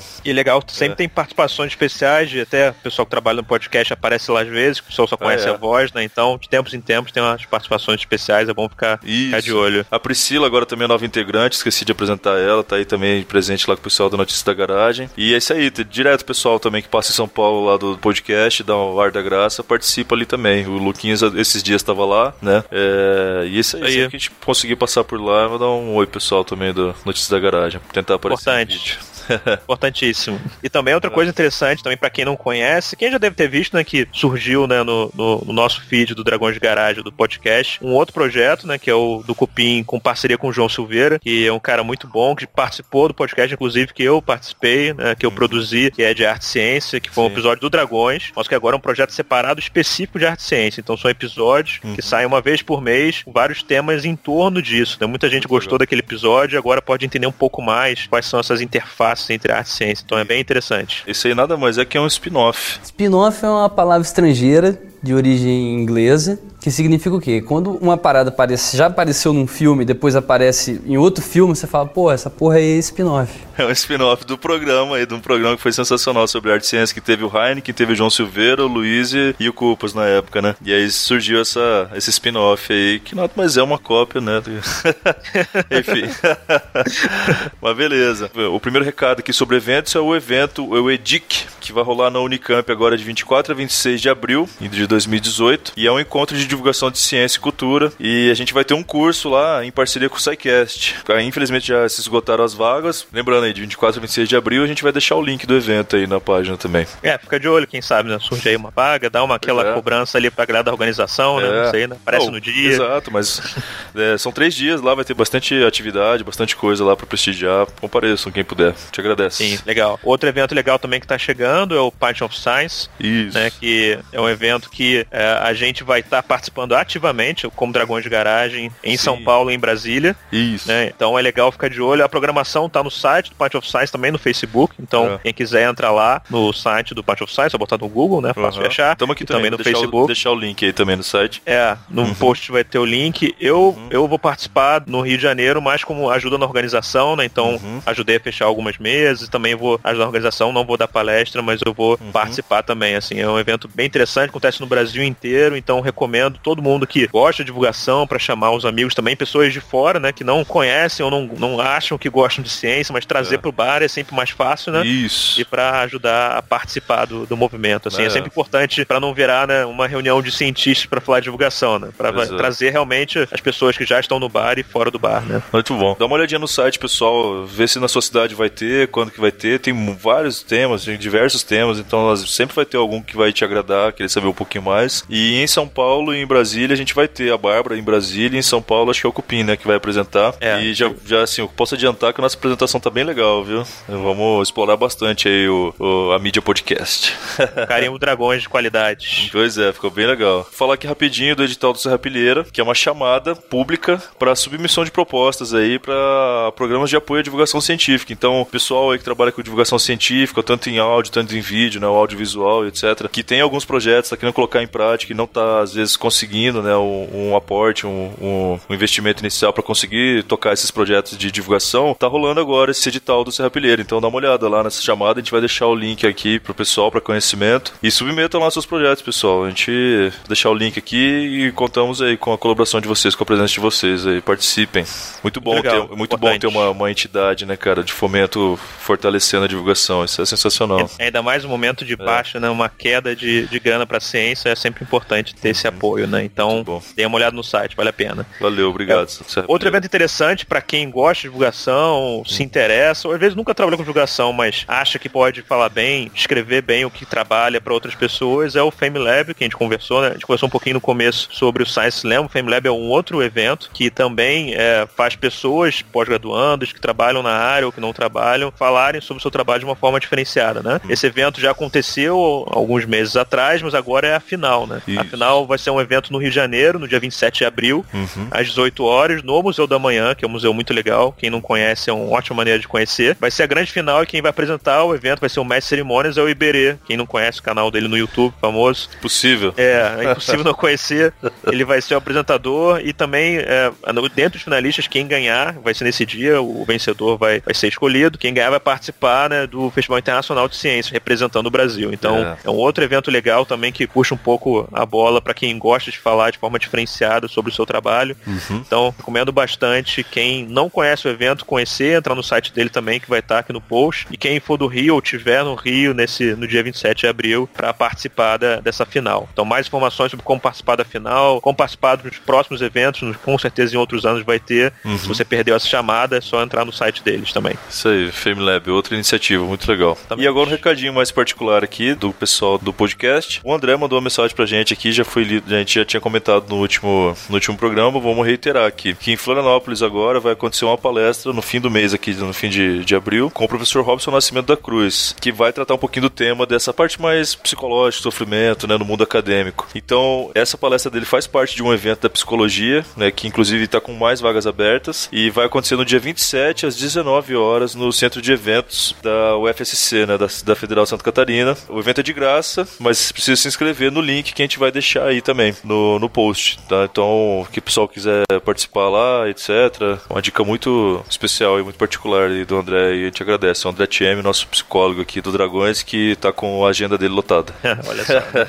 Toda de todos esses, todas, todas as pessoas do Dragões.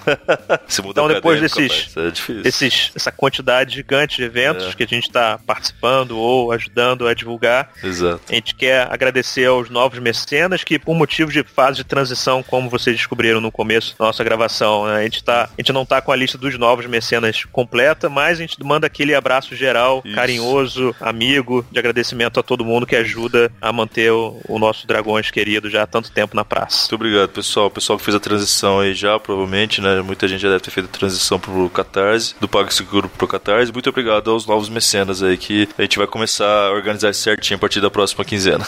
Exatamente, com certeza. Beleza. É, mandar um abraço também pra todo mundo que enviou e-mail pra gente aí, que a gente não vai conseguir ler aqui agora no, durante a gravação, né? Durante a leitura de e-mails. Mandar um abraço, pessoal comentou é, no site do Dragões e na página do Facebook sobre o último episódio. Foram muitos comentários na página do episódio, especial sobre sexo, né? Que foi o storytelling que a Bárbara produziu, assim, de maneira brilhante, cara, linda. Que né? bombou bastante, É. né? Muitos comentários, Pois muitos é, elogios. muitos comentários, e aí também a, a- a- pedidos dela, né? A, dela e da Tupá na leitura de e-mail, o pessoal pessoal mandou muito e-mail pra gente essa- quinzena, então a gente agradece demais aí também. Muito obrigado a todos, parabéns pra Bárbara, inclusive, que mais, assim, de forma, né, foi, foi brilhante, assim, cara, como que tocou essa semana do mês da mulher aí, vários episódios sensacionais, todo mundo que participou, engajamento da galera, a gente agradece demais aí pra todo mundo. Um abraço especial para as pessoas que mandaram e-mail pra gente, que a gente não vai conseguir ler aqui, que é pro Oséia Santos, pro Guilherme Atencio e pro Paulo Renan. A gente não vai conseguir ler aqui, mas a gente responde vocês em box. Muito obrigado, galera, pelos e-mails aí. Valeu, obrigado. Valeu.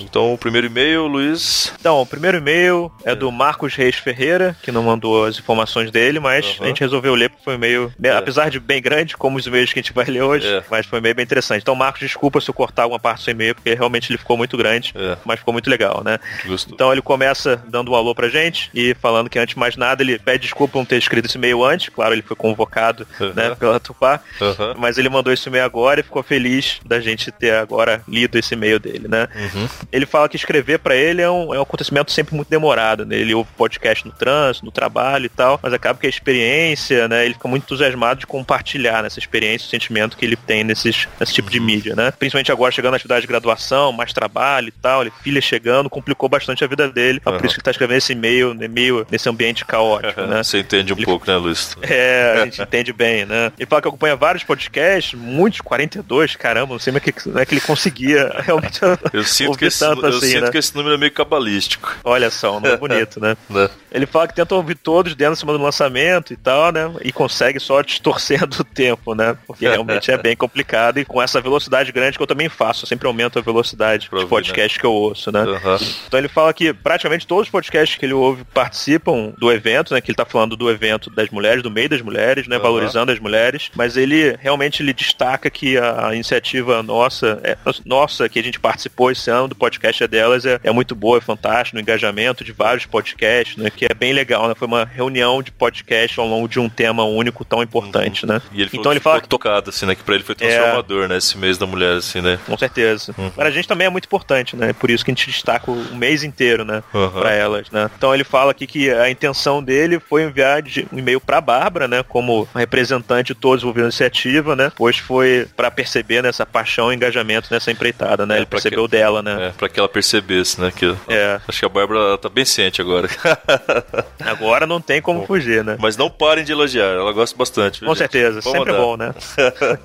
ele fala que já tem algum tempo que ele tem dificuldade de considerar o Homo sapiens superior a qualquer outra espécie, mesmo as unicelulares, eu concordo plenamente, né, como um bom biólogo, né? Ele falou que ideias de superioridade dentro, até mesmo de fora da espécie, seja qual for, né, o parâmetro utilizado na comparação, Uhum. como concentração de melanina da pele, né, coisas de raça, né, preferencialmente afetivas, massa, Uhum. é, volume corporal, identificação de gênero, né, e todas as outras são para ele ridículas e nocivas, né? Toda forma de vida, né, para o nosso querido ouvinte, até mesmo as informações geológicas devem ser respeitadas e valorizadas, né?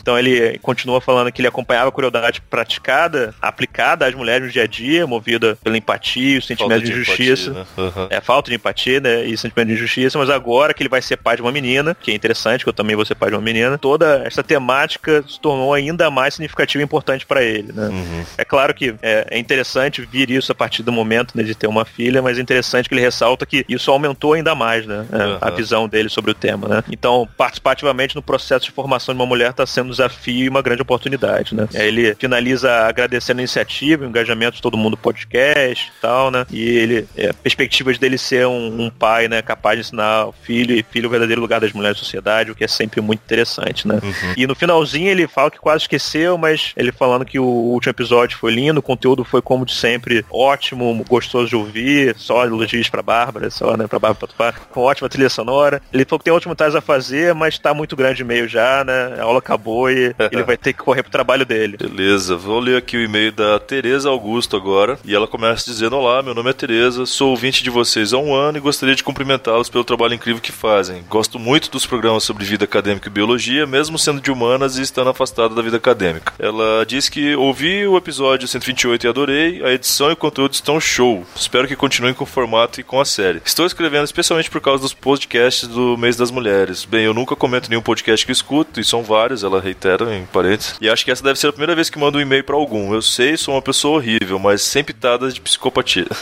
Nossa, caramba, calma. É, é horrível, mas gente nem entende, a tanto. gente entende que é difícil, dá trabalho. Ouvi o apelo de vocês e vim apenas dizer que de todas as homenagens podcastais das mulheres do mês de março, os programas de vocês foram os meus favoritos. Espero que continuem sempre com esse empenho. As mulheres são geralmente desencorajadas a se interessar por ciência e principalmente em ocupar os espaços públicos, como sabemos, mas são essas atitudes que fazem a diferença e que estão mudando a nossa sociedade. Então, muito obrigado, Dragões, de sua fã Tereza. Pô, Tereza, a gente que agradece. Ô, valeu. É. Obrigado, Tereza. E eh, se eu puder falar em nome de todo mundo, eu agradeço aí por todo mundo. Tenho certeza que ela tá muito feliz por esses e-mails, esse feedback sensacional. Sensacional. Beleza. Agora mais um feedback. Isso. É do Gabriel papel Bergamaschi. Bergamaschi, não sei, talvez seja, talvez tenha acertado. Acho que é Bergamaschi. Ele, Bergamaschi, beleza. Falou, Gabriel. Então, Uhum. começa com: Olá pessoal, meu nome é Gabriel, farmacêutico bioquímico, trabalho com saúde pública na cidade do interior do estado de São Paulo e é mecenas do DDG. Muito obrigado. Ter mais um mecenas aqui mandando e-mail. Ah, é. É, ele fala: Bem, tô escrevendo e-mail só pra atender o pedido da Bárbara da Tupaguerra. Você viu como fazer um pedido claro e direto funciona, né? Olha Mas ele só. termina com brincadeira, não é só por isso não, mas também ajudou, claro, né? Aham. Com certeza. Ele falou que enquanto escuta- escutava o episódio, já começava a passar pela cabeça dele escreveu um e-mail elogiando a iniciativa, né? Uhum. Ele fala que esse episódio lembrou muito de uma palestra do Dr. Drauzio Valera, Bra- Varela, Uhum. Varela, que fez na Faculdade de Medicina da USP chamado Sexo Redefinido, que inclusive está disponível no YouTube. Ele fala que a palestra diz, entre outras coisas, sobre a, a definição de sexo como um espectro, né? algo mais complexo, cheio de variáveis e que não pode ser definido por meio de um conceito simples e binário. Ele até pergunta se a gente conhece ou não a palestra, que fica a sugestão, né? Eu lembro que a gente chegou a discutir até no nosso grupo isso, que algumas pessoas já tinham assistido sim a Isso. palestra, Isso. né? Uhum. Então, a sugestão fica boa para os nossos ouvintes também. Bem, é, voltando ao episódio dele, do DG, ele continua. Hum. Ele gosta de dizer que ele financia, né, e gosta muito é do DDG por dois motivos principais. Vamos lá. Primeiro, que a gente faz divulgação científica com responsabilidade, com muita qualidade, que é ótimo, né? Muito Segundo, que ele admira demais a postura corajosa que a gente tem ao abordar assuntos considerados polêmicos, em geral pautas progressistas e ou relacionadas à igualdade de direito de minorias sociais. Isso é, é bem importante, né, Patrick? Eu acho esse comentário, porque como toda iniciativa de divulgação científica, no começo a gente começa muito empolgado em falar das nossas áreas, Sim, sim. a gente sempre sacaneia muito dragões, de, que tem muito biólogo, né? Então a gente gosta muito de falar do que a gente trabalha, né? É. Mas também é sempre importante trazer assuntos que não é diretamente o que a gente trabalha, mas a gente considera importante, né? Então, falar sobre arte no podcast, sobre Sim, ciências cara. humanas, sobre história, É. é sempre importante. A gente sempre batalha para colocar É, isso. E mostrar o valor científico e valor de conhecimento, né, cara? Que todas essas outras áreas têm também, né? A gente brinca aqui com essas coisas e tal, mas, assim, ciência não é só hard science, né? Até um termo. Enfim, então é legal, assim, sabe, a gente mostrar, né, que tem várias outras pautas que têm um embasamento científico muito grande que muitas vezes as pessoas não, não, não, não veem, né? Com certeza, e tem É. muita ciência envolvida, gente que trabalha muito duro, que Pois é. segue sua metodologia, que Exato, defende exato. tese, que está na universidade. Então, É. às vezes as pessoas têm muito preconceito com áreas que têm pouco conhecimento, né? Então Isso. é legal a gente estar aqui para trazer, mostrar que essas áreas são embasadas, têm o seu Isso. corpo docente, seu corpo científico, seu corpo de conhecimento. Isso. Então é importante levantar essa bola para a galera entender que a ciência é muito maior do que só a área tecnológica, só física, Isso. química. Isso, Então, exatamente, cara. É, vamos ouvir mais Saber, essas né, outras cara? áreas. Isso, exatamente. Saber que não é só um bando de pessoas dando opinião da própria cabeça nem nada, não. As pessoas têm embasamento e a gente tem que dar espaço assim, e, e perceber, né? A gente é, usar o nosso espaço pra mostrar, pô, não, muita coisa ele tá dizendo é, é bem respaldado, sabe? Tem todo o, o- o escopo, né, de, de metodologia científica por trás ali, pra todas Com certeza. as outras grandes áreas. Aí o nosso amigo Gabriel termina falando que uma sociedade tão reacionária como a atual, conservadora e que constantemente ignora o conhecimento científico, a postura dos dragões abordar e discutir temas, algumas pautas progressistas, defendendo as posições de forma embasada, com dados e evidências, é algo realmente admirável, né? Como a gente estava comentando, né? É bem, ele não quer se alongar muito, mesmo já alongando. Ele só queria, ele só termina dizendo que ele quer agradecer a disponibilidade e a coragem da gente promover a discussão desses assuntos na podosfera. E dá, claro, aquele agradecimento especial pra Bárbara, que tá sempre envolvida nos assuntos mais polêmicos, né? E ele termina com, acho que é uma frase muito importante, não se intimidem, não recuem, né? Vocês estão fazendo um excelente trabalho. Então, brigadão, cara. Eu acho que a gente vai Boa. continuar assim. Não, animal, cara. Valeu mesmo. E aí, agora o nosso último e-mail aqui, na verdade, é um recadinho rápido do Vinícius Flores, que é o seguinte, cara, ele fala, ele chega, ele começa assim, fala: "Olá, pessoas, somos alunos de graduação e pós-graduação da USP e formamos a equipe do IGM da, da USP Brasil. O IGM é uma competição internacional de biologia sintética que reúne equipes do mundo inteiro. O Brasil possui algumas poucas equipes além da nossa e por isso gostaríamos da ajuda do Dragões para que possamos divulgar mais esse evento para que novas equipes brasileiras surjam e possam participar. Além de promover o avanço da biologia sintética, o IGM também tem como proposta a divulgação desse tópico para o público geral, visto que a bio- biologia sintética já faz parte de nossas vidas, mesmo que não suspeitemos disso. Gostaríamos bastante da ajuda de vocês em nossa divulgação, desde já agradecemos pela atenção. Então, isso aí, Vinícius, tá divulgado, cara. Vamos deixar o link aí da, do- da página do IGM, da USP, pro pessoal conhecer um pouquinho mais, e aí ano que vem, né, as próximas, aliás, a- as próximas competições que vierem aí, o pessoal tá um pouco mais a par e formarem novas equipes, né? Nós temos vários grupos de pesquisa aí espalhados no Brasil todo, então é legal. Gostei de Com gostei certeza, muito. iniciativa bem legal. Já lembro de ver outras equipes da USP participando. Uhum. E interessante essa mescla de alunos de graduação e pós-graduação de diferentes áreas, o que Uhum. é legal também. Então, corre lá, quem quiser conhecer a iniciativa. Valeu, Vinícius. Isso. Boa sorte. A gente vai deixar a página do IGM, que é o igm.org, igem.org. Deixar aqui no site para o pessoal conhecer. Mas é isso aí. Então, finalizando, pessoal, é, a gente gostaria de agradecer muito aí por prestigiar sempre, né, os, os episódios do Dragões, por estarem dando essa força pra gente aí. Tanto o pessoal que é- são os nossos mecenas, quanto o pessoal que compartilha, que divulga, né, que comenta, que tá sempre interagindo com a gente em todos os nossos canais pela internet. Então, eu agradeço muito. Deixar um recadinho aí para curtir na nossa página no Facebook, que é o facebook.com/barra dragões de garagem. É, e também acompanhar o- a nossa página do Dragões, né? O nosso perfil do Dragões no Instagram, que é arroba Dragões de Garagem também. Uhum. Lá vocês ficam bem ligados sobre a atividade, principalmente o pessoal do Notícias da Garagem do YouTube. Pedir também para vocês aí assinarem, avaliarem a nossa conta no iTunes, o link vai estar no post e o nosso feed também vai estar no post. Sim, pra galera do Android, que nem eu, Isso, por favor, assinem.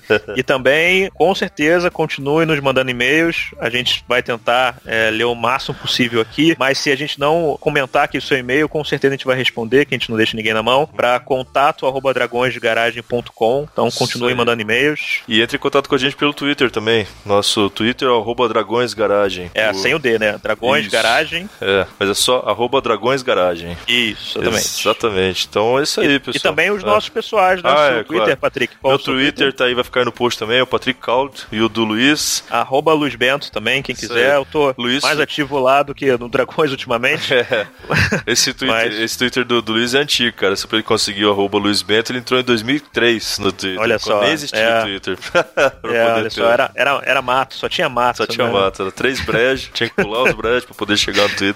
Maravilha, então. Obrigado, É isso aí, pessoal. pessoal. Valeu, obrigado. Valeu, Até a próxima. próximo episódio. Abraço. Chao, chao, chao.